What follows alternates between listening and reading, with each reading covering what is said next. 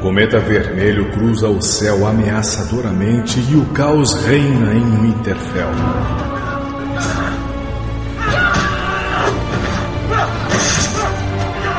Dragões ameaçam os sete reinos e clãs se dividem em busca de poder. The time to strike is now. All five are. Uma terra onde irmão luta contra irmão e a morte caminha na noite fria.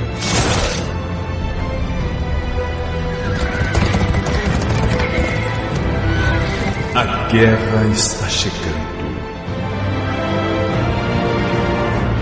We're heading deeper and deeper into Walking territory.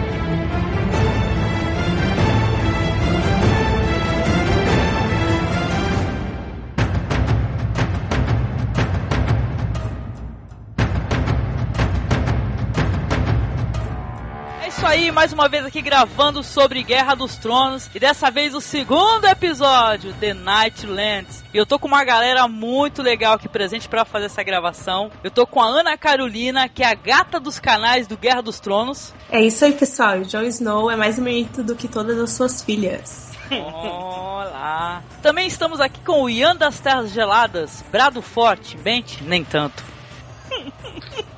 Saudações a todos os ouvintes do Sul. Vocês são todos do Sul. é do norte, né? Das terras do além do norte lá, né? Se não é do Norte, é do Sul. Sim. Só existe um lugar para todos, onde todos podem ir, é apenas para o sul. Sim. E também estamos aqui com a Kelleris Targaryen. Mas fique claro, quem tomará meus dragões? É. É. Que e mais medo. Uma... e mais uma vez aqui com o sem face de bravos e seguidor do Senhor da Luz. Sou eu, o Tremien.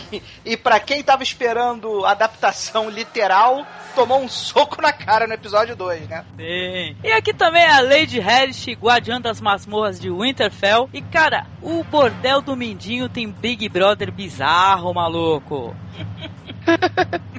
Voyeur, voyeur. De voyeur.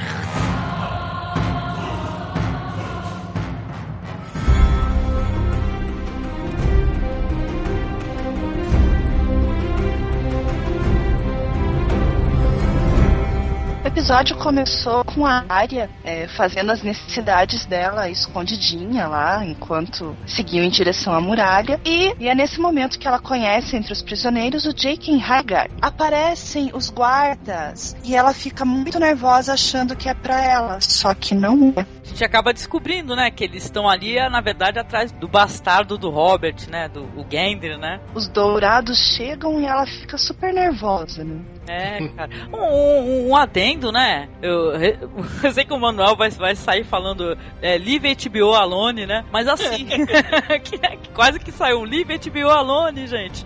Mas eu sou, eu sou defensor ferrenho da liberdade de expressão, né? Não, não, Acho sim. que a história tem que ser contada como ela tem que ser contada, né? Não, de boa, de boa. Mas assim, é, quem é que recorda como é que é a cena da, da coitada da área poder urinar, cara? Que é, uma- que é muito interessante no livro. Isso daí, porque ela é de noite, né? Uma cena de noite, ela acaba, acho que encontrando os lobos, né? Mas não é atacada pelos lobos, né, Manel? É, isso tem todo aquele dilema, né? Que ela não pode ser encontrada, né?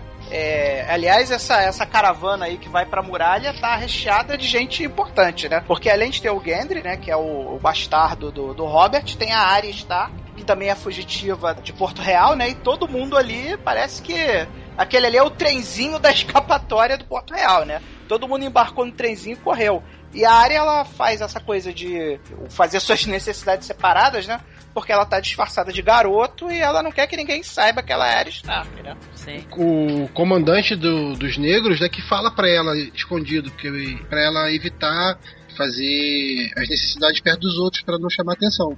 Eles falam isso bem no começo, bem no começo, assim que eles estão saindo da cidade, e também tomar cuidado de não chamar tanta atenção que ela tá separado. Então por isso que ela vai mais à noite, entendeu? Porque tá todo mundo dormindo, fica mais fácil dela se afastar, entendeu? Isso aí, voltando àquela discussão de a adaptação, ela tá fazendo o livro em fast forward, né, cara? Pô, são páginas e páginas da área enrolando com esse negócio aí dela fingindo ser garoto e já logo no segundo episódio ela já abre pro Gendry, né? É fenomenal essa personagem e como ela se iguala à área do livro. Uma menina que ela se da- adaptou muito bem a essa nova condição dela de ser é, um menino, né? A atriz cortou o cabelo é, de verdade, bem curtinho, para fazer esse personagem, porque no, no, último episódio da primeira temporada a atriz teve que usar uma peruca, inclusive, né? E daí é, o episódio já mostra essa menina é, se comportando como um menino, assim, ela se adapta muito bem a essa nova condição, assim, isso é bem legal de ver. Ela, ela é uma menina muito forte, né? Porque você vê nela a força que outros outros personagens na série não têm, né? Tirando as circunstâncias em que aconteceu, ela tá ali realizando o sonho dela, né? Que ela sempre quis ser como os irmãos, então agora ela tá tendo oportunidade. Pena as circunstâncias não foram as que ela gostaria. Vocês curtem esse núcleo aí, que é o núcleo do, do pessoal que tá a caminho da muralha e tal? Eu curto muito essa dupla, é Gendry e Arya, né? Eles estão, é, inclusive, adquirindo uns seguidores aí pela internet. A gente vê todo mundo, eles criaram é, um, um nome para esse casal, que seria Gendria. Eles, os atores é, se entrosam muito bem e é bem legal, porque eles são bem jovens, né? É o contraponto, assim. Parece que são duas crianças vivendo aventuras malucas no meio de um, de um lugar completamente sombrio, assim. É bem legal. Isso aí, sopa de doninha para todos, cara. A Arya é um dos meus personagens preferidos, cara. Ó, spoiler. Eu também. Eu, é. gosto, eu gosto demais da Arya e eu amava muito mesmo o Círio Forel, gente de verdade. é, isso que eu ia falar agora. É legal porque esse novo personagem, o Jaquen, ele também é um cara das cidades livres, meio misterioso, e parece que a área sempre tá encontrando esses caras de cidades desconhecidas, né, que chegam pra dar o destino dela, a história dela. É isso que eu ia falar agora. É, foi uma das poucas coisas que o Ned Stark fez de inteligente foi perceber que a filha dele não estava seguindo o que todas as meninas seguem, né? Ele foi e botou, ela queria, queria, queria aprender. Ele foi, pegou um cara foda, que é o Sirius, e botou ela para aprender, um Sirius. E ela, tipo, fez de tudo para aprender e pelo visto aprendeu bem né? O que poucas coisas que ele ensinou para ela. Não aparece no seriado, mas no livro, no livro é comentado antes dela encontrar o cara de preto que ela passa por muitos maus bocados na, nas ruas e muitas das coisas que ela faz, ela Sim. foi por causa das coisas que ela aprendeu com com si. E mais para frente, não vou dar spoiler, mas mais para frente, ela usa muito mais esses conhecimentos e ela vai aprimorando esses conhecimentos. Eu não vou falar onde nem quando, mas mais para frente ela vai aprimorando todos esses conhecimentos que ela que ela adquiriu do do Sírio. E não, foi assim, certeza, foi uma né? das poucas coisas que fez. Se a área um dia vira ser a rainha do norte lá, no trono de Winterfell, ela foi muito bem assessorada para chegar lá, né? Legal, porque o Jaquen nos livros, ele é um cara completamente bizarro, que tem o cabelo metade vermelho e metade branco, né? E na série fizeram um cara todo sensual, deu uma pegada nova interessante, assim, né? É, mas até isso é discutível, né? Porque ele tem a habilidade de trocar de rosto, né? Ele já demonstrou que ele tem essa coisa meio ninja mística de. Caraca, como é que é, cara? trocar a face dele, né? O cara tem habilidade pra trocar de rosto. Que porra é essa? O cara é tipo. É, muito foda. O cara é muito foda. Não só um... trocar de rosto, ele troca de corpo também. Exatamente. Aliás, eu queria até falar que. Falar de spoiler agora é meio maluquice, né? Porque, é. pelo menos no episódio 2 Cara, o episódio 2, pouquíssima coisa foi textualmente colocada como tá no livro, né, cara? Eles mudaram muita coisa no episódio 2. Às vezes a gente pensa que os caras não vão colocar e os caras colocam lá pra frente. Já perceberam isso já? Ah, mas eles fazem isso desde a primeira temporada. Uhum. Não, mas não é só o negócio de colocar coisas para frente ou coisas para trás. É mudar coisas efetivamente mesmo, né, cara? Assim, se você acha que você vai ler, você vai ver na, na HBO o que tá escrito cuspido escarrado no livro, cara. É que, tipo, vocês falaram muito bem disso no primeiro. É, a série é curta, não tem como botar o livro todo na série. Não tem. Não... Mesmo que fosse 30 episódios, não ia dar, cara. O livro é muito grande. Não dá. Com certeza.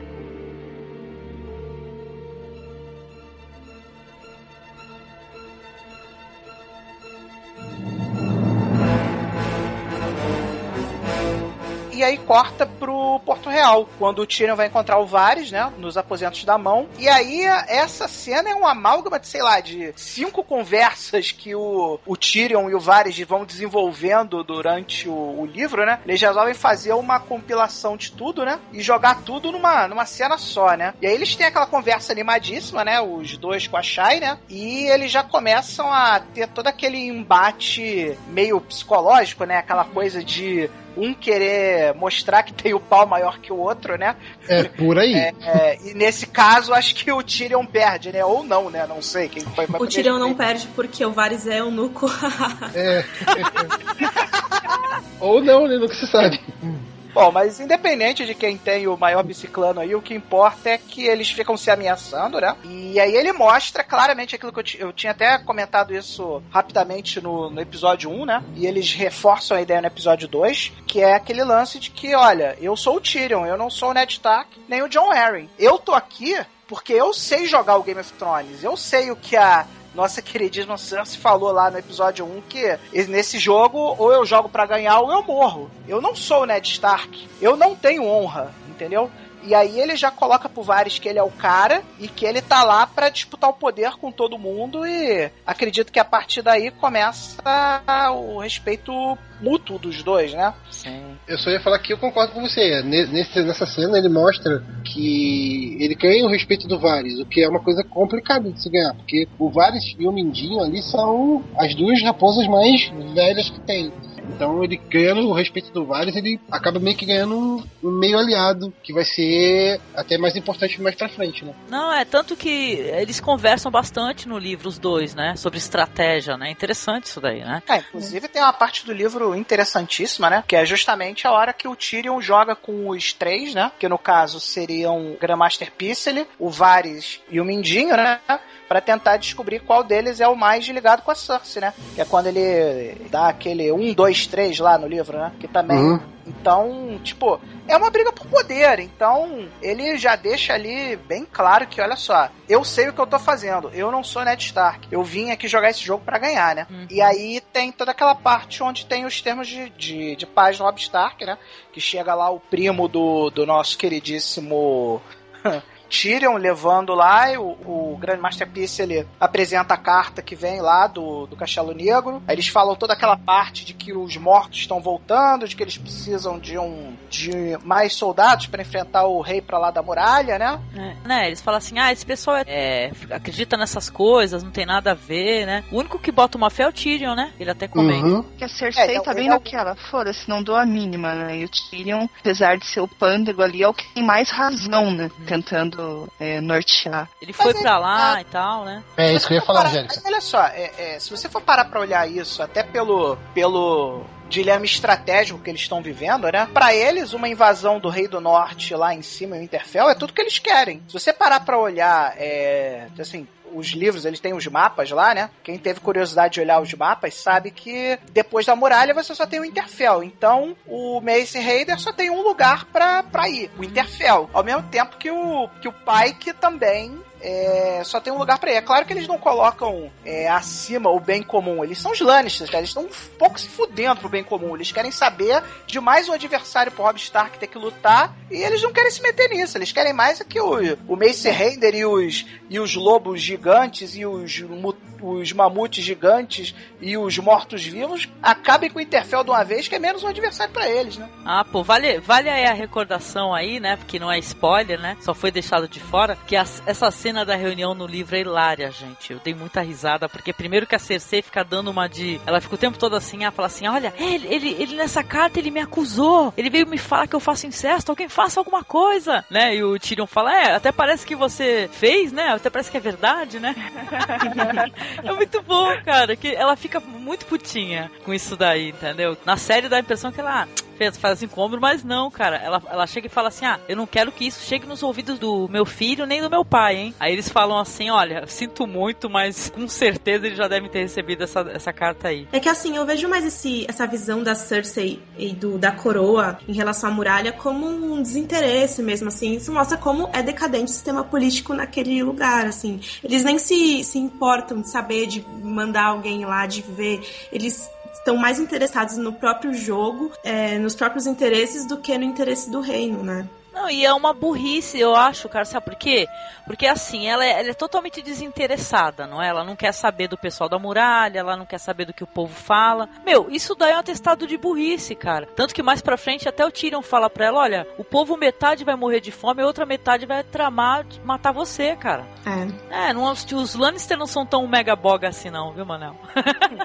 Não, tudo bem. Eu não é... tô falando, eu não, não tô entrando em juízo de valor se eles estão certos ou se eles estão errados. Eu tô entrando entrando no juízo de valor, baseado no conhecimento que eles têm, o que que eles podem fazer. Eu, se tivesse sentado no trono do Joffrey, eu faria a mesma coisa, cara. Eu chegaria e falaria, olha só, desculpa aí, mas quem é que é o nosso defensor do norte, não é o Rob Stark? Então ele que vai lidar com o problema da muralha. E é isso aí, cara. E eles não, eles não acreditam no poder do norte, entendeu? Eles passaram pelo verão mais longo de todos os tempos. Eles não acreditam no, no, no inverno. Para eles, eles, eles encaram com escárnio o mote dos, dos Starks de o inverno tá chegando. Para eles é conta da carochinha, entendeu? Até mesmo nessa discussão na mesa lá, a Cersei fala, pô, e aí, como é que a gente vai matar os monstros? Ah, taca fogo neles, sabe? Eles, eles levam aquilo como brincadeira, entendeu? É isso que eu quis dizer. Eles são. Não é que eles é, sejam é, megabogas. Eles se acham megabogas. geográfica, né? Eles e a questão é geográfica. Até chegar para sair lá de cima e vir para Porto Real, cara, eles têm que passar por muita coisa. Sim. A gente tem uma ideia errada por causa da série de que é perto, mas leva meses para chegar de um lugar ao outro. Sim, o Westeros é grande, né? Gigante, né?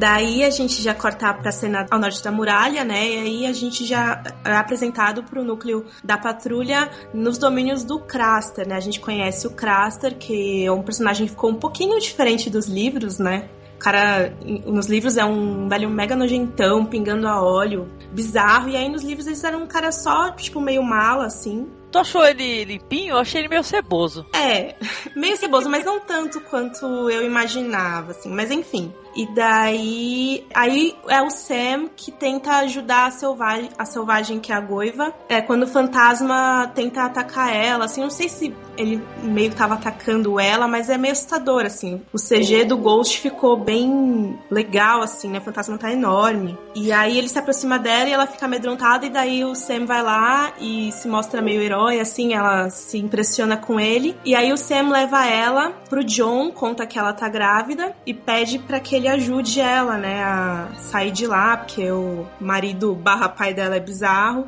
E daí o John fica puto, tipo, meu, o que você tá fazendo? A gente não pode é, se envolver com essas garotas tal, né? E daí ela não, não fala, ela só fala que o bebê dela tá em perigo, é isso, né? Eu não sei se vocês tiveram essa impressão também. O fantasma não foi atacar ela. A impressão que eu tive é que ele se aproximou dela porque ele sentiu a gravidez dela. Eu, eu, pensei, eu também acho. Fizeram dar na série. Tivesse com um franguinho, gente, na mão, um pato, alguma coisa, mas não era isso. Pensei que ela tava segurando um rango. Vocês não? É, deu um close na cara dele e ele tava com uma cara fofinha só, né? Eu acho que ela assustou mais com o tamanho dele, que ele tá, tipo, enorme. É uma, é uma cara fofinha no, no, lobo gigante, né? Aí o problema, né? É. ah, a cena é toda legal, eu gostei, cara. Mas eu acho esse Samuel Talha e a cara do Alotone lá, o jovem nerd. Hum. Ele é muito a cara. E toda vez que eu vejo ele assim, todo, todo safadinho, olhando pra mulherada e tudo, eu falo: olha só esse jovem nerd, não toma jeito, né? ah, é verdade, ela tá com um coelho na mão. Essa cena, né? Pra colocar, deixar no ar aquela ideia de que o Craster faz alguma coisa com os meninos, né? Se você chega lá na, na vila nojenta do Craster lá, só tem menina, né? E eles deixam no ar o que, que será que o Craster faz com os meninos, né? Então eles usam isso que ficou no ar no livro 2, né? E usam isso muito bem na série, na minha opinião. Acho que ficou muito legal. E uma coisa que eu achei bastante interessante é que o Craster, pelo menos no livro 2, né, eu ainda não cheguei a ler o livro 3 todo, é, mas no livro 2 ele é um personagem menor, assim. E ele parece ter crescido bastante na série, né? Parece que eles vão. estão ah, é? planejando usar ele bastante na série, né? Eu acho que o Craster é um personagem que não importa muito, assim, que importa mesmo, assim, no livro, né? A gente viu no final do episódio que, na verdade, algumas coisas mudaram. Mas nesse núcleo, quem importa bastante é a Goiva, né? Também. E o bebê dela, que a gente vai ver mais pra frente. Será que ela vai ser, será que ela vai ser uma espécie de interesse romântico pro Samuel Tarly? Que eu achei meio divertido assim essa discussão de do John e ele, sabe? Tipo assim, pô, mas como é que vai, quem é que vai ajudar ela a parir o filho? Aí o, o Sam, ah, eu dou um jeito. eu li isso. eu li sobre isso, né? Olá, é. não pode contar. Eu acho que eles estão aumentando um pouco o foco de, desse núcleo aí de lá da, do extremo norte, né? Até porque, se você pega o livro 2, o livro 2 ele é meio que uma passagem entre o livro 1 e o livro 3, que é onde o conflito realmente acontece, né? Então, para não deixar a série muito parada lá, eles estão valorizando esses personagens, né? como a Goiva, como o Craster, né? Talvez seja um recurso deles de tentar aumentar um pouco a ação nesse núcleo. É, e criar o gancho pro, pro, que, pro que tá por vir, né? O que eles fizeram muito bem na primeira temporada. Eles chamam atenção sobre determinadas coisas para focar pro que mais importante. O caráter vai ser mais importante, né, mais para frente, né, pelo que vai acontecer, não posso falar spoiler, assim como a Goiva também no livro 3 por causa dela, o, o Sam vai, vai tomar umas atitudes bem mais ousadas, por assim dizer. Olha só que legal. Vai virar machinha, vai virar machinha. É. Ah, legal. E vai encontrar gente que pode ser que faça diferença lá pro quinto livro. Dos núcleos que eu mais gosto, que sinto saudade, mas isso daí é saudade do Drogo, entendeu? Que eu sinto ainda muita saudade, muita falta do Drogo, né? Mas aí a gente vai ter lá a Daenerys, né? É, Meio mendinguete, jogada, coitada num canto, todo mundo sem água, né? O Calazar lá sofrendo, né? Com fome, com sede, né? Aí o Só Jorah Mormont, né? Vê que tá chegando um cavalo, né? Assim, a distância, assim, né? E tal. E quando esse cavalo chega, ele tá com a cabeça de um dos irmãos de sangue dela, né? Da Daenerys. Qual que é o nome do irmão de sangue que morreu mesmo, gente? É o Hakaro. Hakaro, pô. Isso. O Hakaro é aquele que dava mais foco nele, que era até bonitinho. O que Cara, ela o. Hakaro é o que a Dani mais gosta nos livros. Eu não entendi por que, que mataram ele na série. É Aliás, porque- eles tão- porque ele eles aparece mais pra pegando frente. pesado com a Daenerys, né? Mataram o Hakaro, mataram a Prata. Não, Pô, e outra coisa- Tá pegando pesado com a própria coitada da Daenerys, né? Não Tá tem. certo que até ela, até ela ter já o tem que teste aprender lá. desde já a não se apegar a ninguém, né? É E verdade. não ter morrido no livro não é segurança. Uma daquelas é do, do Calazar dela, não sei se uma das escravas dela e tal, não- pega e começa a chorar desesperada, né? Porque fala assim, pô, ele não vai poder cavalgar no além com os amigos dele, porque o corpo dele foi todo estripado, né? E tal, foi jogado. E ela fala que não, né? Não, ele, ele, ele tá cavalgando sim, ele vai cavalgar sim, né? Nas, nas estrelas, né? E tal, né? É nas Terras da Noite, é aí que veio o nome do episódio, né? The Nightlands. Eu, eu não entendo também, eu- tudo bem, eu acho que é mais pra frente, mas eu também não sei por que estão matando certos personagens que mais pra frente eles têm alguma relevância, porque é spoiler, né? Não vou falar, mas vamos dizer assim que eles vão trazer outros personagens é, para ela conhecer de, de Uhum. importância na história, né? Ah, Então, isso é fato, porque dúvida. no livro, a Dani tem. Nesse livro, a Dani tem só cinco capítulos. Em, é, em contraponto, o Tyrion tem 15. Ela mal aparece, né, no livro 2. Então eu acho que eles estão. Eles vão mudar completamente a história dela nesse, nesse segundo livro, na história do segundo livro. Sim. Que eles estão pegando pesado no sofrimento da coitada da Daenerys, não.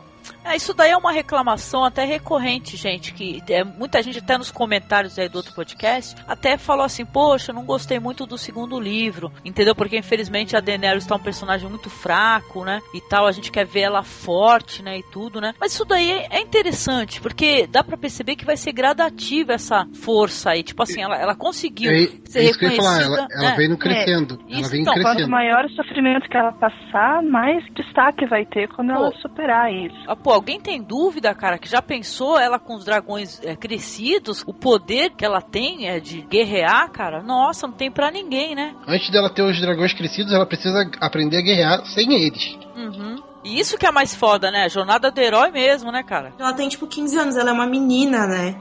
Que não sabe de nada. Então ela precisa adquirir experiência, criar um exército, fazer amigos. Ela tá sozinha, né? É verdade. Eu não li todos os livros, não sei o que vai acontecer no futuro, mas tem uma coisa que eu aprendi no, lendo os dois primeiros livros é que o George R. Martin não, não poupa ninguém, né? É, e Não, no é fato de não poupar ninguém, nada garante que a Daenerys vai conseguir sobreviver até os dragões dela conseguirem crescer, né? Não, dá mas ninguém o, aí pra- que tá. Aí o George R. R. Martin, ele poupou alguns personagens que a série removeu, entendeu? A gente até tinha falado sobre isso, assim, a mudança de algumas motivações. Tudo bem, eles vão modificar isso, vai ficar mais interessante, porque eu acho assim, se você lê o livro e você quer ter aquela experiência de você ter na tela tudo idêntico ao que você tá lendo, eu acho que é um erro, entendeu? Eu acho que tem que é trazer novidade, né? É legal trazer Eu novidade. concordo com isso. Inclusive, eu acho que eles estão modificando a série justamente pra deixar a série fresca pro cara que lê o livro e ter Coisas é, novas, né? ter coisas novas e não ter a sensação de que tá lendo tudo igualzinho.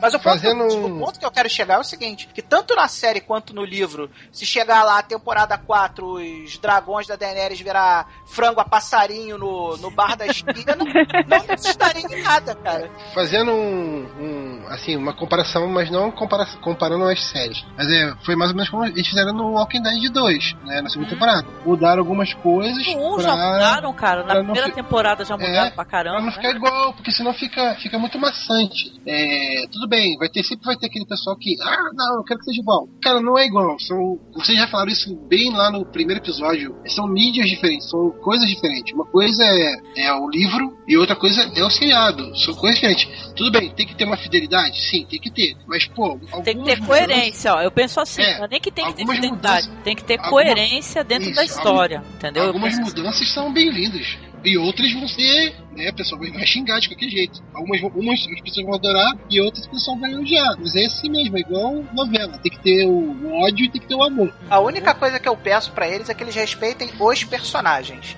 Respeitando os personagens, eu acho que tá tudo liberado. respeitando as motivações, né? As suas Isso! Né? Mandou bem, Angélica. É muito importante isso aí, né, cara?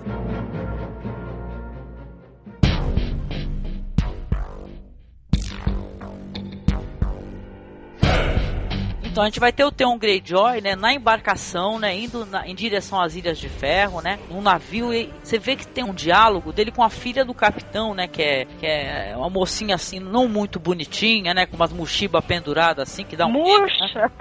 Puxa, mas pô, tá lá, né, e tal. Essa parte no livro é uma parte que você fica até com raiva, pelo menos eu como mulher, né, é, do Theon Greyjoy, porque ele entra numas de ensinar o felátil, né, pra menina e tudo, de uma maneira bem é, machista, né. Na série até foram mais além, ele fica falando fe- pra ela fechar a boca, né. Fecha a Não, boca mas aí. no, no próprio livro mesmo, o Greyjoy trata ela como se ela fosse o, Merda, né? o brinquedinho. É, Aliás, o Greyjoy, ele é, ele é o meu, já disse aí algumas vezes que ele é o meu segundo personagem mais odioso, na minha opinião, só perde pro...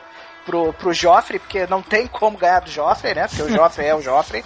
Mas, cara, ele é, ele é sinistro, cara. Ele no livro lá, ele mostra claramente que a garota é um, é um objeto e ele tá usando dela Não, é, do jeito e que ela- ele quer. ela Ela tem que fala- ser grata por isso. Isso, não, ele É. fala, fecha a boca aí que teus dentes aí estão me desconcentrando, adoidado, então fecha a boca aí. Aí não, e é engraçado que ele fala como é que são os costumes, né, cara?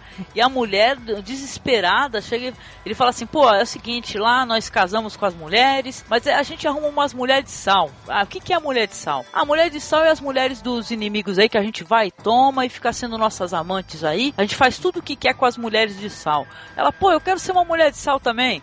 Aí ele fala, não, teu lugar é aqui no, no, no barco, né? Ela fala, pô, mas me leva porque meu pai vai me, me chamar de prostituta. Aí ele fala, pô, mas eu não te paguei.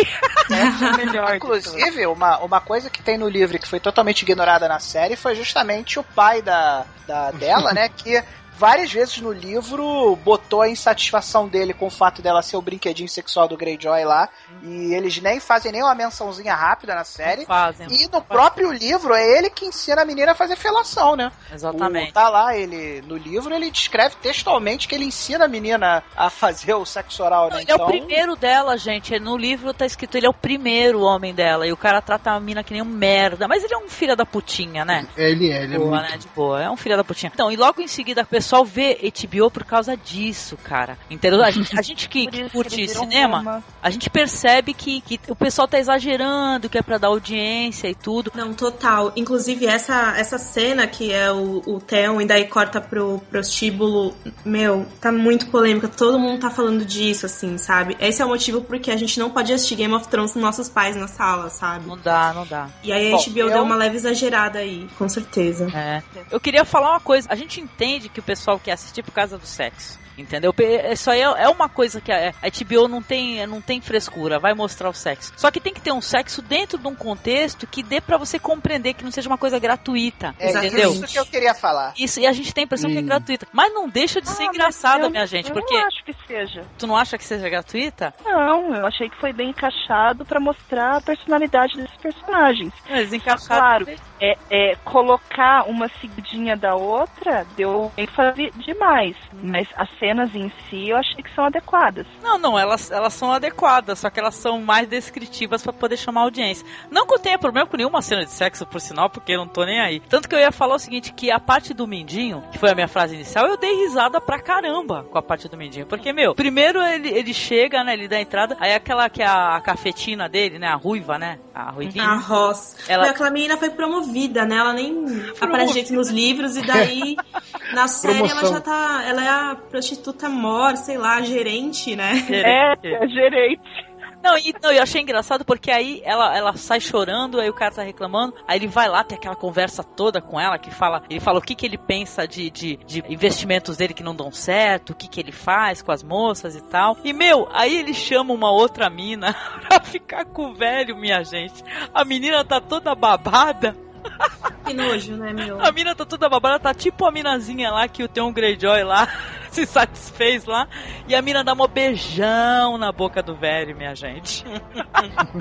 E é esse, olha só, quem me conhece do podcast sabe que eu sou um cara polêmico, né? Olha lá. Então eu, eu, gosto do, desse tipo de coisa, acho maneiro, acho legal eles terem coragem de botar esse tipo de coisa numa série que abre e fecha aspas, está passando em horário nobre do HBO, que é altamente divulgado. Eu acho legal ter abertura de falar sobre esse tipo de coisa. Eu só não quero que o, o sexo entre na vulgaridade e na banalidade. Se a gente vê que a, parada tá mostrando só por mostrar, por exemplo, essa cena do boquete tabela lá no, na, na casa de prostituição do Mindinho, eu achei totalmente gratuito. Achei que não precisava daquilo, entendeu?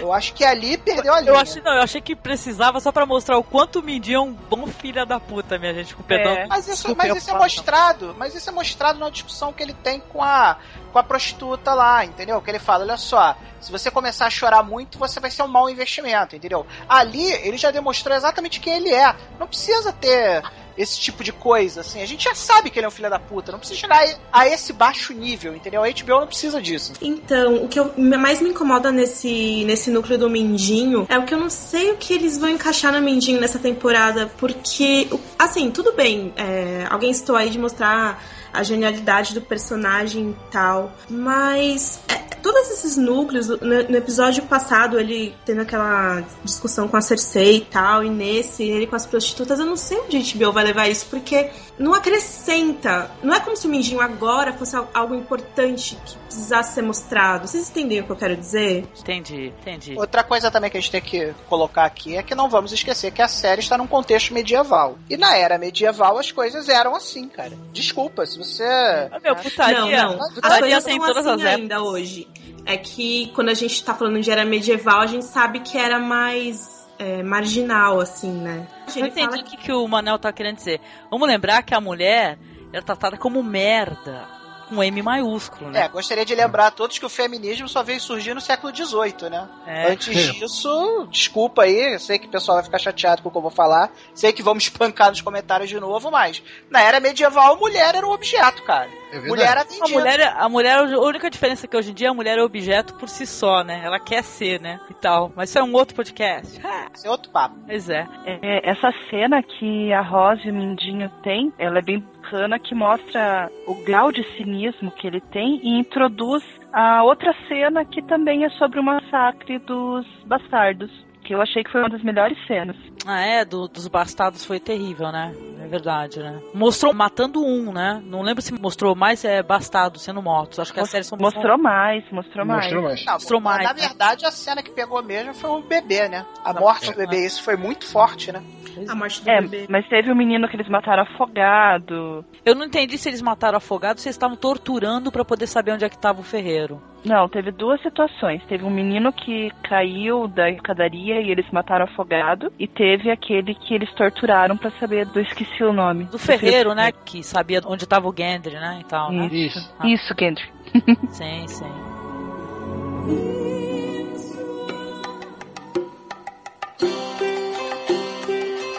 De volta à Torre do Mão, Tyrion janta com o comandante da guarda da cidade, Lord Janus Slick. Aí ele pergunta, né, quem foi que mandou matar os bastardos. O Lorde fala que não foi a rainha. E o Tiro então manda o Lorde pra Patrulha da Noite. para deixar o pessoal do, do norte com mais um soldado.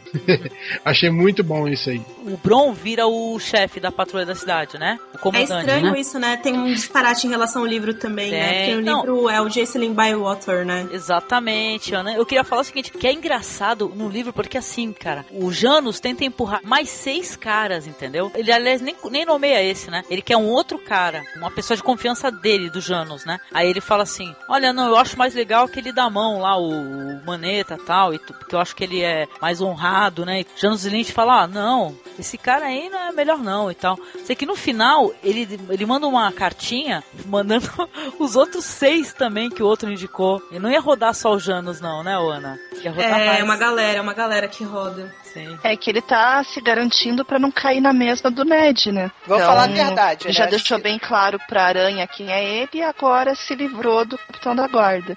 Então é Meu, o. Tirão tá, o Tirão tá andando num lugar que devia tá, ele tá fazendo coisas muito ousadas, assim, né? É, quem colocou o, o Janus Slint foi a Cersei, né? Eu não lembro disso. Daí ele já começa a tirar tudo que a irmã fez do caminho, sabe? É, o Tirão tá pisando legal no calo da Cersei, assim. Não só por ele tá limpando, né, a cidade dos caras maus, mas ele também tá começando a bater de frente com a irmã, né? Isso vai acarretar coisas mais pra frente e tal. É, já que o pai dele deu, deu aval pra ele botar a irmã no devido lugar, ele tá aproveitando muito bem, né? Uma pergunta, será que o pai dele imaginava que ele ia chegar fazendo mudanças assim, ou achou que ele ia chegar lá só é, sendo pau mandado, entendeu? Hum, Não, eu acho que o pai dele é, vislumbrou um pouco de esperança depois que ele saiu que o filho dele saiu vitorioso da batalha. Apesar É, da dos batalha da primeira temporada, né? é, apesar dos escárnios, né, do, do anão ter saído vitorioso, né? A série não o pai mostrou, dele- né, gente? A Isso. série só mostrou ele sendo atropelado e depois acordando na sacanagem. É, o Tosco, pai né? dele,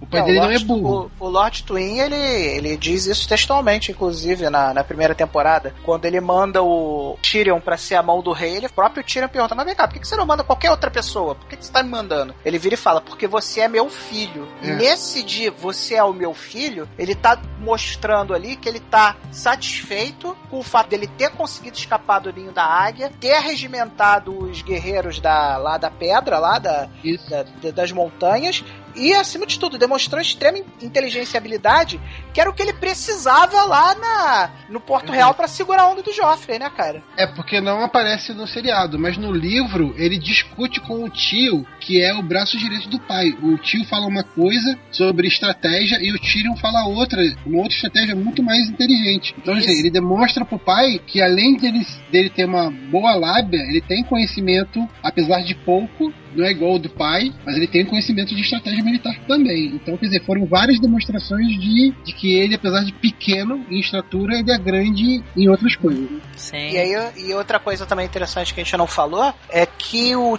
o Tyrion ele começa a minar a Cersei por um motivo muito simples. Ele sabe que ele tá jogando o, o jogo do Game of Thrones.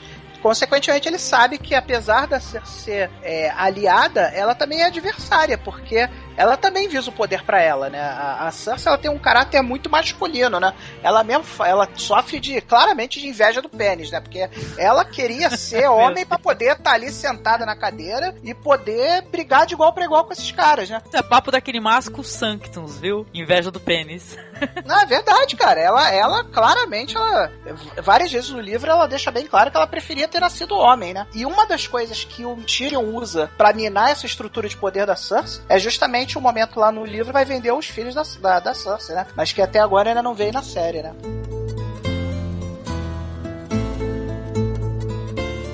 Então, agora a gente volta pra Estrada do Rei e a gente encontra o Lome e o Torta Quente, que por acaso estão bem fiéis aos livros, estão engraçadinhos, assim, e bem patetas, né? E a gente vê a Arya contando o segredo dela pro Gendry e questionando qual que é a dele, né? Pois é, muito legal também essa sequência, né, e tal. O pessoal comenta que isso daí é é bem adiantado, porque acontece só no outro livro, né, gente? É, na verdade, o Gendry, ele meio que pressiona ela no livro, falando que percebeu que ela nunca fazia as coisas junto com todo mundo, porque todo mundo fazia um na frente do outro, brin brincava de cruzar os jatos, vocês não entendem, né? Aí ela nunca, ela nunca tava lá nas brincadeiras idiota de menino de 11, 12, 13 anos. Uhum. Ela sempre, Essa sempre, parte- tava, sempre tava escondidinha. Essa parte não aparece no. no- né, Ela já vai direto pro, pro segredo, né? Que é bem. É um pouquinho adiantado mesmo. Sim. E, meu, voltando a falar da área, é, nessa cena já mostra a menina lavando a, a louça ali no rio com os meninos, né? A área é. muito maloqueira, né? Ela tá adorando essa aventura, apesar de ter perdido o pai, tipo, tá perdida na família, não sabe nem pra onde vai, se ela vai conseguir chegar em casa, mas ela já tá completamente adaptada ali, né? Essa parte eu achei bem fiel ao livro, assim. É, a- com a única diferença de que no livro demora um pouco mais. Mas isso a gente já sabe que não vai ser o mesmo ritmo mesmo, então eu deixo passar. Eu acho que essa parte ficou bastante fiel ao livro, assim. Só isso. É. Aquela discussão que eles têm ali sobre o que que é uma batalha é uma gracinha, né? Ah, uma graça. O que é um cavaleiro, né? Eles têm dúvidas, né? Perguntam um pro outro. Um fala que é, por- é todo mundo que tem uma armadura, né? Aí o, o Gendry fala, pô, mas peraí, eu vendo armadura, né? Qualquer um pode ter, basta ter dinheiro. Qualquer idiota pode comprar, né? Eu achei muito bonitinho esse núcleo aí, porque, né, que não foi muito explorado, porque na- no livro ainda tem uma briga, né? Ela briga, bate neles todos, né? É, puxa aquela espada de madeira dela, não puxa nem a agulha, né? Acho que ela puxa a de madeira e dá uma surra neles, né? Usando aquelas técnicas lá do Círio Forel, né? Tal. Isso aparece na primeira temporada. É, não, então. lembro. E ela, e ela depois, ela começa a compreender e aceitar esses meninos como se fosse uma irmandade mesmo, entendeu? Mas eu achei muito bonitinha essa cena dela lavando louça, eles conversando por causa disso, porque mostra a irmandade, né, que tá se formando, né? O carinho, já estão sentindo um pelo outro, né? Muito legal. É, fofinho. Aí a, o Gendry até fala pra ela, né? Você não devia xingar quem é maior que você. Aí Ela eu fala, ah, então eu não posso xingar ninguém. ela fica inconformada. que ela é pequenininha, né, cara? Muito legal, cara.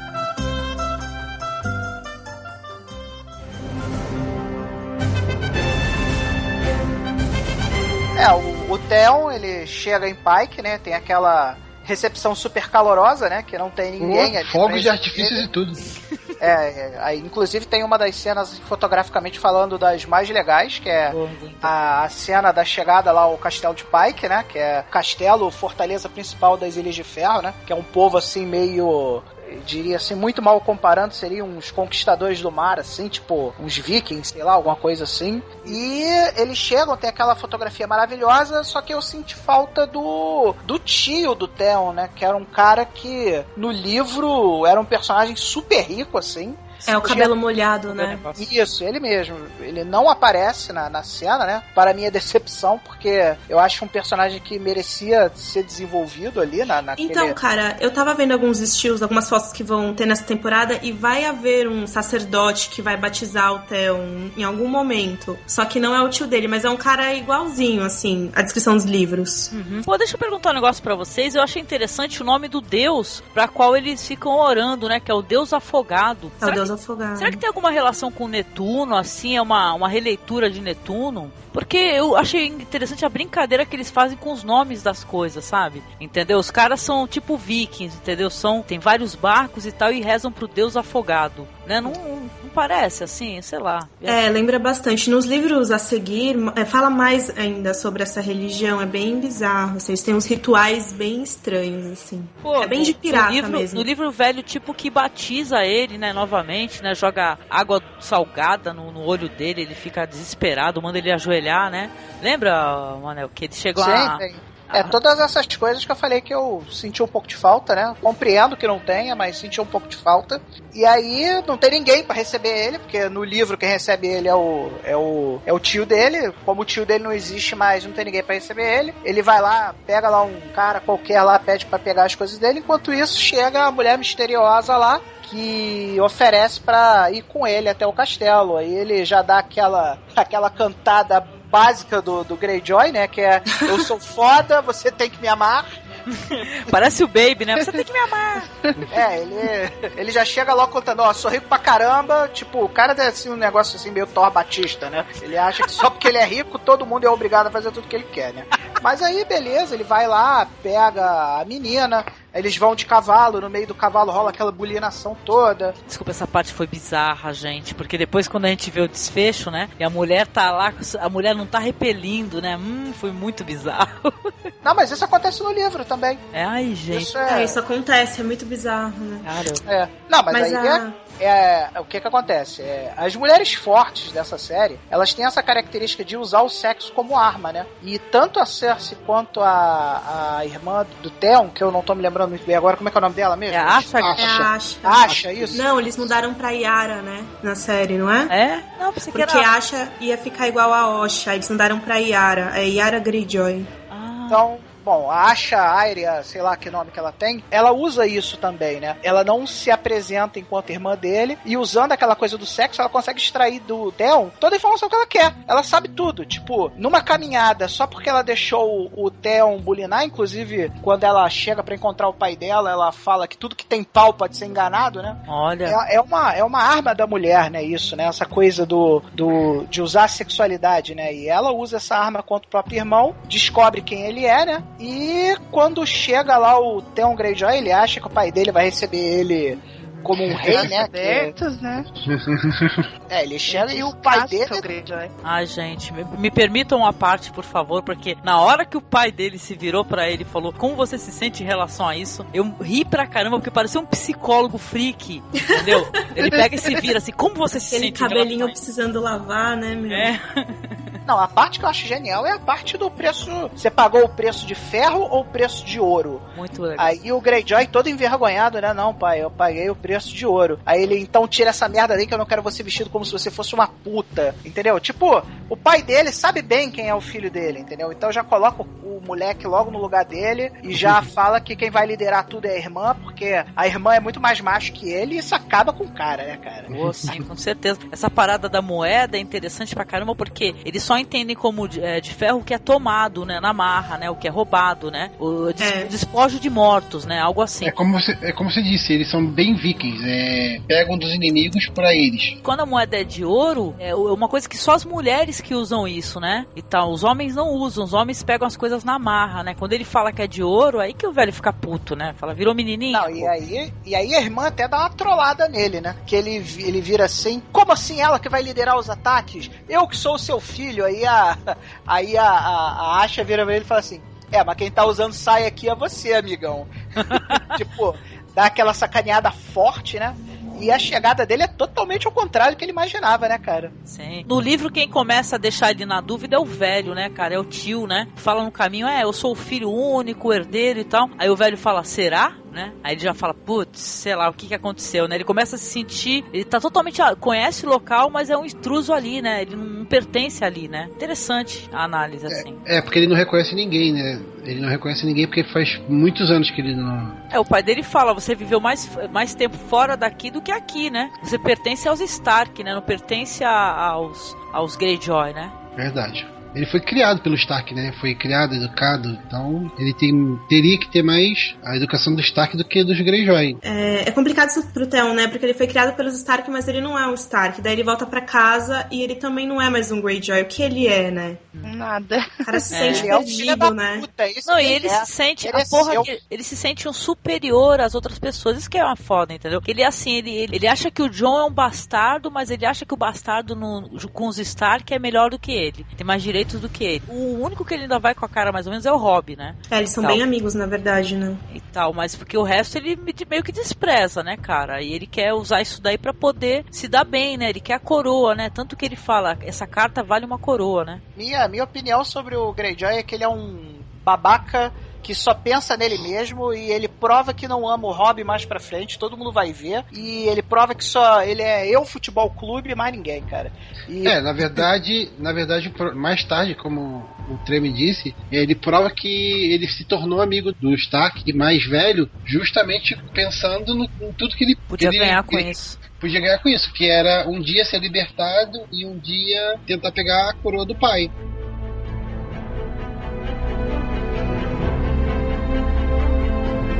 É, daí a gente vai pro núcleo de Pedra do Dragão, onde a gente vê lá o Davos é, negociando com o pirata Salador San, né? É, pegaram um negão bem legal pra fazer ele, cara. Tipo, ficou muito bacana. Tanto a caracterização física como as gírias que o cara fala. Ele é bem malandrão, assim, Não, bem agora engraçado. pessoal, eu tô vendo né? o pessoal nos comentários agora reclamando porque tu chamou de negão, acredite.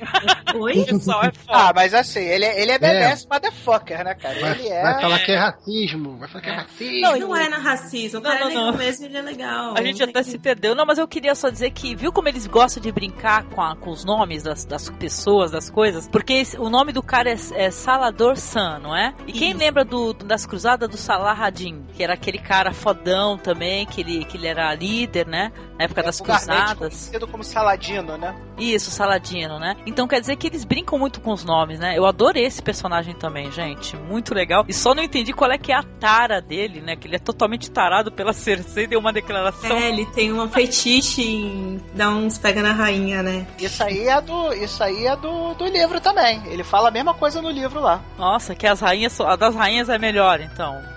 é mística. É aquela coisa também de demonstrar poder também, né? Porque imagina ter uma rainha, ex-rainha no seu na sua garçonier, sei lá como é que ele chama naquela época, né? Na sua alcova, isso, alcova, perfeito. Ele, ele é aquele que tá com eles conversando, é, é o filho do É o filho do né? Davos, co- completamente convertido pela, pela fé da Melisandre, né? No Seguindo livro, Senhor o da livro ele é contra isso, né? Contra a fé, né? E tal. Ou eu tô fazendo confusão, porque, gente, juro Não, que no, livro, não, é- no livro ele é crente, sim. Ah, O livro ele é crente, só que o problema é que no livro eles falam de. Porque o, na verdade o Cavaleiro das Cebolas ele tem seis filhos, se não me engano. E os filhos são tocados muito en passant, assim, entendeu? Ele fala uma coisinha de um, depois ele fala outra coisinha de outro, outra coisinha de outro. Ele é, ele é praticamente citado nos livros, assim. Ele não, Não tem, é, não tem destaque nele, né? Eu, eu lembro que o pai ele fica pensando muito esse trecho que é a parte que é dedicado aos Sordavos, né? Ele pensa muito nos filhos, ele é muito grato, né? Ele chega a falar literalmente, né? Meu Deus é o Stannis. Baratheon, É seu, o meu seu, rei. é meu rei. Não, ele fala no, no, pelo menos na série, ele fala, é meu Deus, né? Você tem que acreditar em algum Deus, né? E tal. também, outro aspecto que a gente não tá lembrando também, que também, falando a verdade, se fosse botar todos os personagens do livro no, na série, a HBO não ia ter dinheiro pra pagar salário pra essa gente toda. É, é, é bem invente isso comentar a impressão violone. que dá é que eles, eles dão uma compactada, assim, juntam alguns personagens em um, né? É, eles dão um PKZip generalizado lá e, em É, vez não- de falar dos seis filhos do Eles cara, dão uma pincelada, só, né? Só, né? Mas ia ser, ia ser uma discussão mais interessante se o filho que não é crente tivesse presente, entendeu? Porque ele tem, eu lembro que ele tem filhos que não, não aceitam de maneira nenhuma esse fato aí de, de ter queimado os sete deuses e tal. Tem muita gente puto com isso daí, né? O pessoal foi nascido e criado, né? Com esses deuses, né? É uma pena, né? Porque essa cena que rolou na- no episódio anterior não teve impacto nenhum na TV, né? Não. Da Melisandre queimando os deuses. Não teve muito impacto. Ficou uma, é uma cena que foi. A única coisa que fizeram foi passar pra noite, né? Porque a cena foi de dia no livro, né? Já na série passaram pra noite, até porque visualmente mais bonito, né? E tal, né? O que eu lembro é que na época das gravações é, houve um terremoto, um vendaval lá, e aí foi mais complicado gravar essa cena. Eu não sei se isso influenciou, mas enfim. Eu acho que sim, né? Deve Tenho certeza que o, o tio Win Lannister tá pagando as contas. Era só ter filmado de novo direito.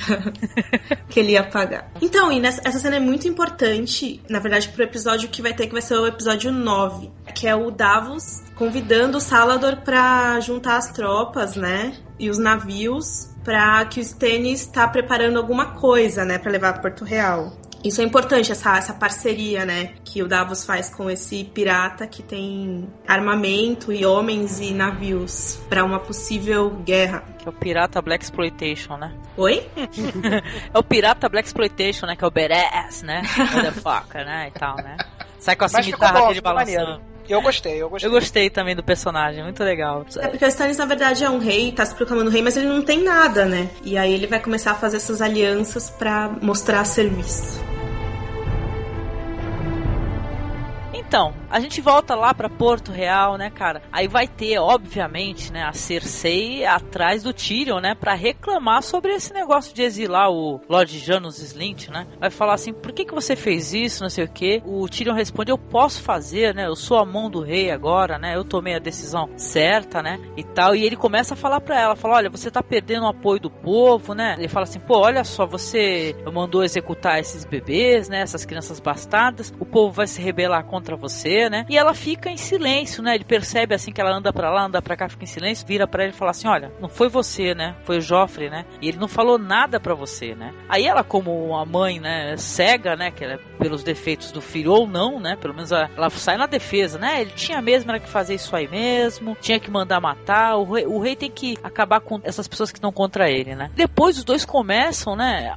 A ser atacado de uma maneira muito eh, cruel, né? Terrível, né? Mostra bem mesmo como eles se odeiam, gente. Como eles se odeiam, né? Porque ele fala sobre incesto, né? E ela fala pra ele: ah, você é uma piada desde que você nasceu, né? Você nasceu e a nossa mãe morreu por causa do seu nascimento, né? E ele, meu, esse cara, esse ator, Peter Dinklage, esse cara é demais, minha gente. Por isso que a gente fala assim no podcast, o pessoal não gosta disso, mas, gente, a gente vê boas atuações assim. Meu, o que que é as expressões desse ator e tal? Cara, essa atriz que faz, faz a Cersei, Lina Headey, né? Então, essa atriz, cara, ela só tem quatro expressões durante a série. Ela tem uma expressão que ela fica de sobrancelha franzida, ela tem uma expressão que ela, que ela faz cara de, de susto, de, de coisa. Ela tem quatro expressões. Ela é inexpressiva. A gente fica pensando se é uma atriz competente. Meu, esse personagem ia crescer de uma maneira absurda. É, ainda mais ela do lado dele, cara, ele engole ela. Ele é um homem pequeno, entendeu? Uhum. É uma cena foda por causa do Tyrion, cara, eu acho junta um ator foda com um texto muito foda do personagem e ele rouba a cena. Qualquer um que tiver com ele, ele vai ser estrela, né?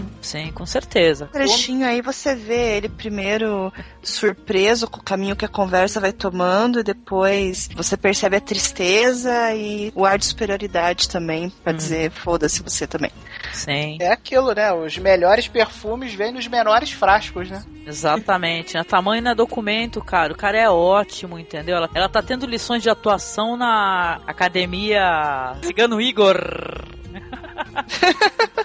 que ele é muito ruim, gente. Na verdade, sim. É o, esse é o porquê do o pai deles ser meio puto. Porque o, o, mais velho, mais velho não, o gêmeo, o gêmeo veio com a força, né? Toda a força do pai. A filha veio mais ou menos, mas o mais inteligente dos três é o Tyrion. Uhum. E visivelmente é o mais inteligente. Ela se acha esperta, só que ela, ela dá umas gafes que é de, de morrer, né? Por causa do amor, né? Assim, acima de tudo que ela tem pelos filhos.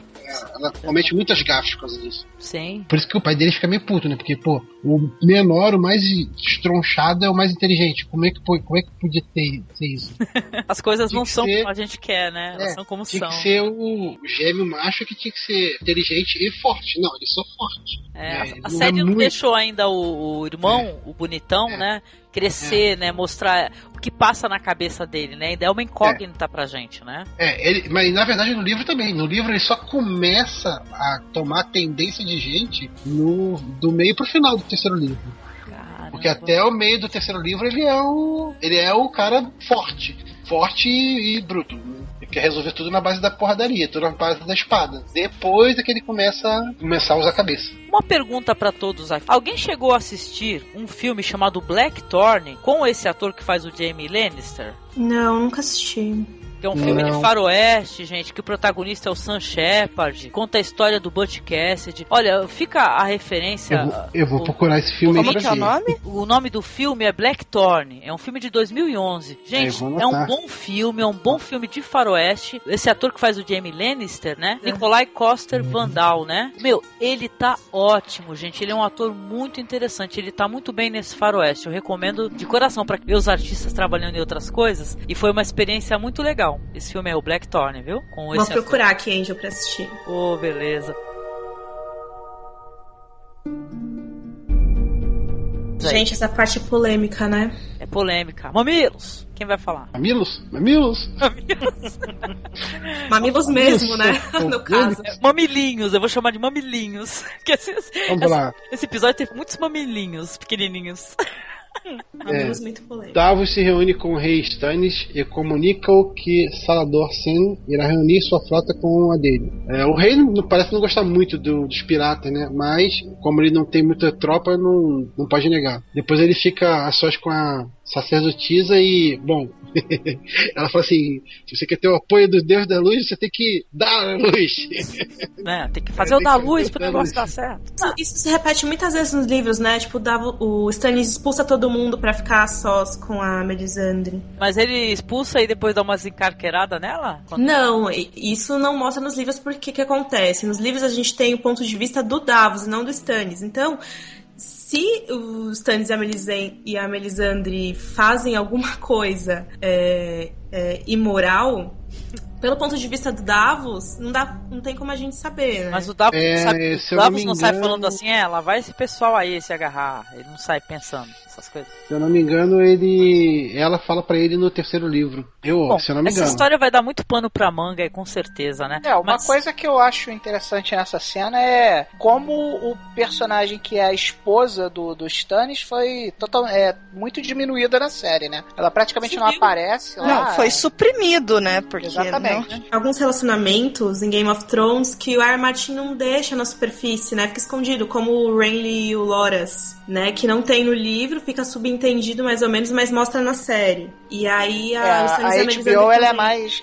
ela é mais es- explícita né, em alguns aspectos, né? É. É verdade. E aí todo mundo falando, ah, por que não? Porque o Stannis, na verdade, nos livros ele é descrito como um rei super justo, é, que jamais trairia a esposa e tal. Mas isso, na- no meu ponto de vista, sempre teve ali nas entrelinhas da, dos capítulos do Davos, assim. Então, mas eu queria perguntar pra vocês se vocês sacaram alguma coisa de metalinguagem aí. Na hora que os dois começam a se pegar, começa a cair as peças, o reino começa a desabar. Aquele entendeu? Cenário de Pedra do Dragão é incrível. Eles fizeram a mesa igualzinha descrita nos livros, né? Que é a mesa no formato do mapa de Westeros. E aí tem os as peças do reino, né? Cara, isso é HBO, né, cara? Vocês vão fazer o negócio, vocês vão fazer direito, né? E aquela mesa ali é, porra, é foda demais, né? A mesa, o trono também, adoro o trono, gente. O trono de ferro, Muito acho mó bonito. bonito. Ah, A riqueza de detalhes nas obras da HBO. Olha as roupas dos caras, é cheia de detalhe com a os direção de arte tá brasões. de parabéns, cara. A direção de arte tá de Tem parabéns. textura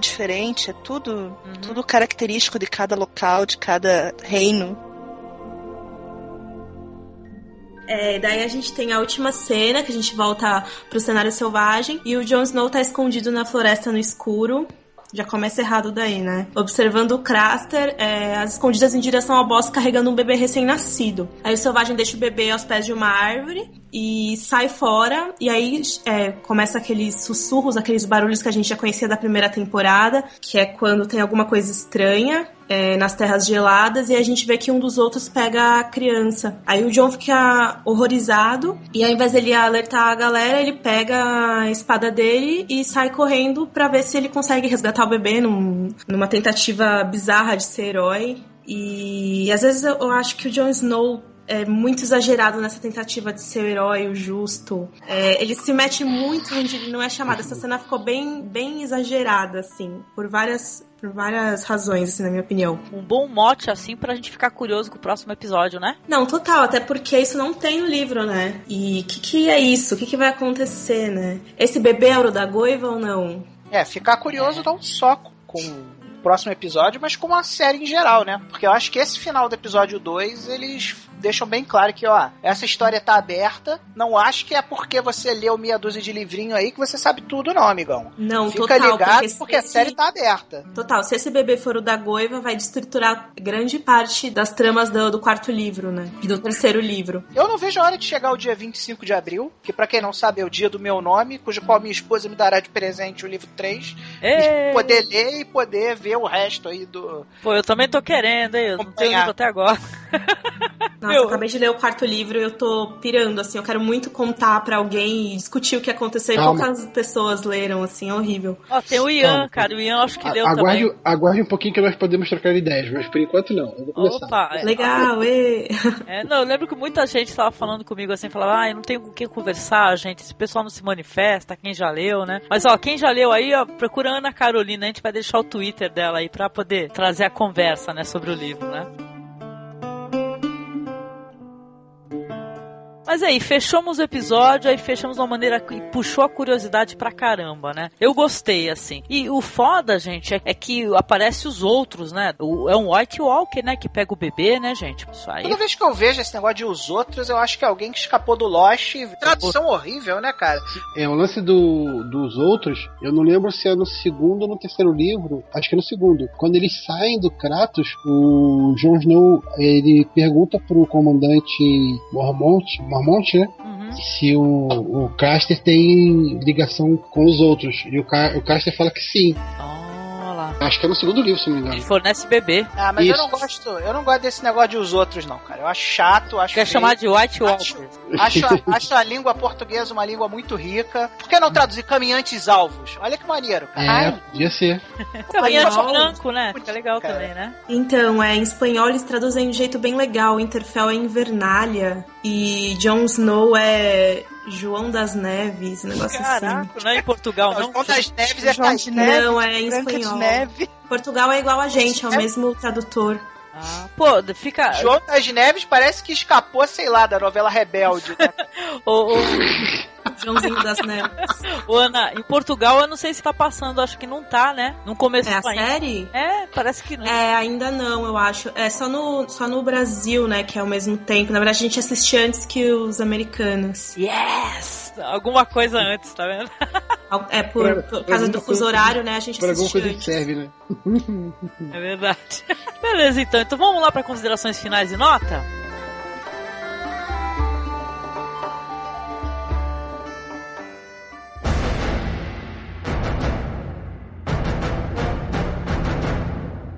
Aí, Kel, como é que foi assistir esse episódio aí? Gostou? O que, que você achou? Qual é a nota? eu achei que teve uma perda de ritmo em alguns momentos. Essa forma que eles editaram, principalmente aquela cena que a gente discutiu do sexo, eu achei que não, não ficou legal. Era só montar diferente. De resto, o episódio foi show. A minha nota, então, são sete cavalos mortos. Nossa, que nota triste! Sete Pô, pratas, não bastou então, matar a né, prata, toda quer matar mais seis, tadinhos. E você, Ana? O que, que você achou? Olha, eu dou sete dragões pelo episódio só porque eu sou muito fã. E qualquer coisa pra mim sempre vai estar muito boa. Assim, a gente é muito fã e lê os livros e a gente sempre vai fazer essas comparações, mas não tem jeito. A adaptação tá muito boa, apesar do sexo gratuito sem sentido e Os homens apesar todos de gostaram, muita né, Ana? coisa. Acho que os Oi? homens, acho que os homens todos falam- vão falar assim: "Ah, eu adorei, pô". Que É, isso? os homens sempre vão achar incrível esse aspecto da HBO. Mas enfim, é Sete Dragões, porque eu amo a série. Não foi o melhor episódio do mundo, mas foi muito bom. Foi muito bom, sim. Vamos lá, beleza. E você, Ian? O que, que você achou do episódio? É, o episódio foi bom, acho que manteve o nível. Eu concordo com, com a moça e com o Treme. Podia ter é, menos, um pouquinho menos do, do- da sacanagem. Não que eu não goste, mas podia ter um pouquinho menos. Tirar um pouquinho. Eu dou é, sete gigantes e um Tyrion. Nota quebrada, né? Sete Vale- gigantes, vale de, sete gigantes de gelo. Sete gigantes de gelo e um Tyrion. Ó, beleza, então, querido. E você, Treme? Sua nota aí, o que, que você achou? O episódio eu acho que considerei um episódio melhor que o primeiro episódio da série. Achei que apesar de ainda ser um pouco rápido, eles deram uma segurada no ritmo, que eu acredito foi a, a principal reclamação do episódio 1. E eu gostei muito da forma como eles adicionaram pimenta aí no molho da coisa, pra que eu não ficasse sempre na expectativa de ver as coisas que eu já li, entendeu? Eu achei muito bacana as mudanças que eles fizeram. Achei o final instigante. E achei que o negócio da sexualidade a mais não me afeta. Acho. Não me preocupou isso. Não. Não vou deixar de assistir por causa disso. Acho o episódio muito bom, bem melhor que o primeiro. Então vou dar um 8 White Walkers que Jon Snow há de matar. Então, eu gostei do episódio, gente. É, da- o primeiro, né? é, foi tudo um pouco rápido, a gente até falou isso no podcast. Mas eu gostei, eu gostei do- dos diálogos. É, é um primor, né? Esse diretor, ele é sensacional, cara. É o Eu- Alan Taylor, né? Uhum, o Alan Taylor, ele é ótimo, cara. Eu gostei bastante do episódio. Eu vou dar, ó lá, vou dar nove Daenerys Mendinguete, cara. E uma cabeça A gente tá zoando, mas essa cena da Daenerys, da Daenerys Mendighetti foi muito bonita. Eu gosto, cara, mas eu gosto de falar Mendinguete, não sei porquê, entendeu? Então.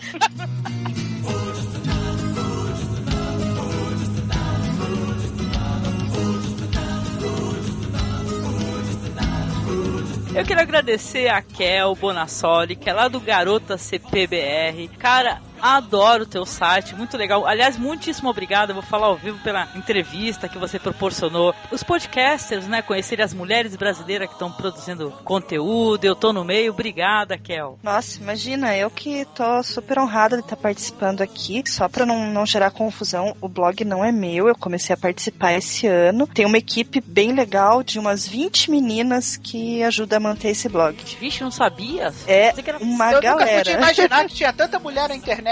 Olá! Não, é uma galera. Porque, assim, na verdade, eu cheguei a esse mundo de podcast por causa de um podcast de série, que é o Dark Passengers, que a gente grava sobre Dexter. Olha e depois disso foi Vortex Cultural, Telecast, que é onde eu sou Foda fixa. esse podcast sobre Dexter, viu, meu? Já escutei, muito legal, cara. Então é bem bacana. Poxa, tá aqui no Masmorra é uma honra mesmo, um luxo.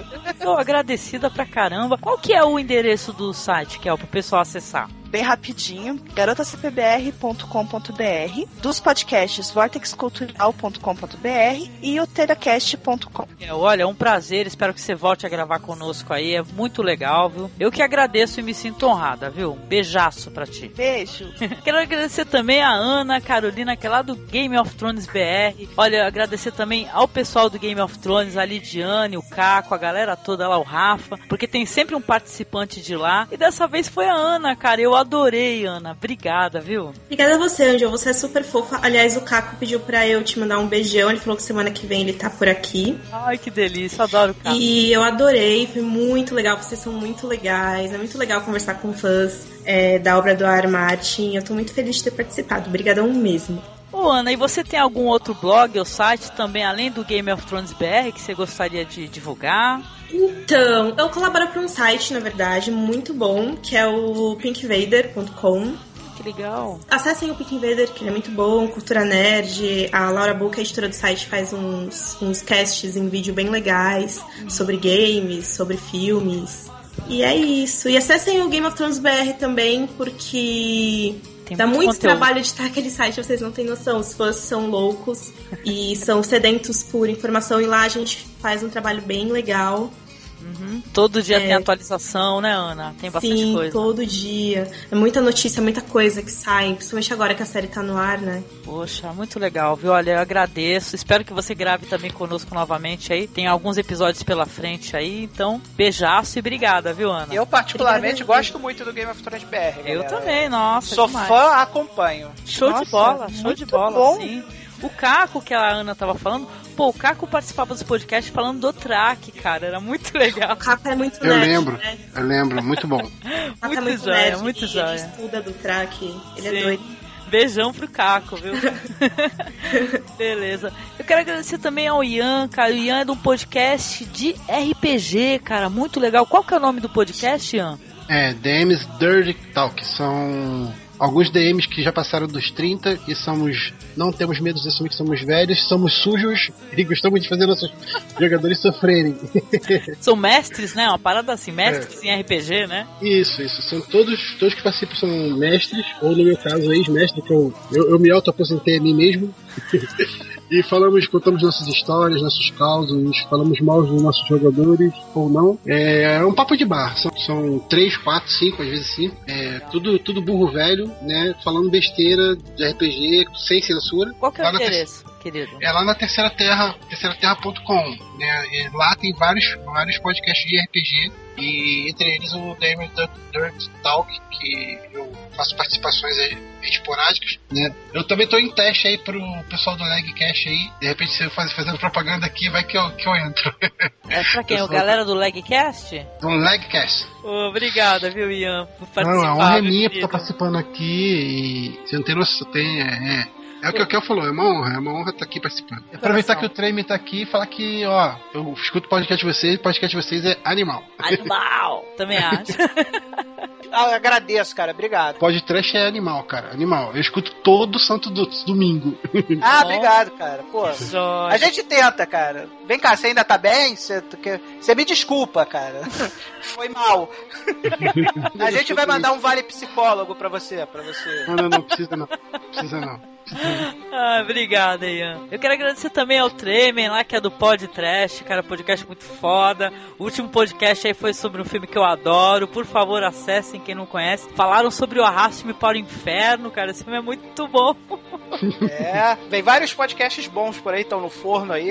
E obrigado de novo, Angélica. Ouvinte do, do Masmorra Cast, já, já conhece, já me conhece, certamente. Já conhece o Pod Trash, então não vou perder tempo aqui falando que a gente pega um monte de filme tosco e fala um monte de bobagem em cima do monte de filme tosco, mas a gente tenta fazer um podcast com bom humor e com conteúdo, né? Que é o que interessa as pessoas. Sim. E obrigado aí pela oportunidade mais uma vez. E quem quer, quiser acompanhar o podcast aí, obrigado. Pode achar em td1p.com ou pode seguir a gente no arroba podcast, que a gente tá lá, mas vocês que escutam mais uma vez, vocês já sabem, né? Vocês já conhecem a gente, obrigado aí pela, pela audiência. E obrigado, Angélica, por falar de Game of Thrones, que é a parada que eu me amarro muito, cara. Uhul, cara, eu também. Nós adoramos. E é isso aí, quero agradecer a você, ouvinte, que nos escutou, que está nos acompanhando aí, que ajuda a divulgar o nosso podcast. Estamos aí é, pedindo, estamos pedindo esmola, que lindo.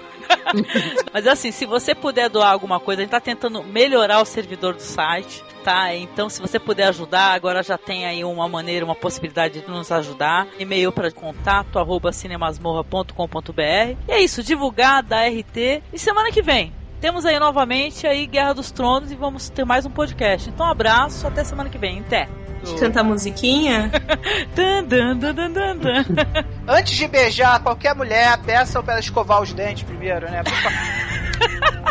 Ai, uma boa maneira de terminar. Meu Deus!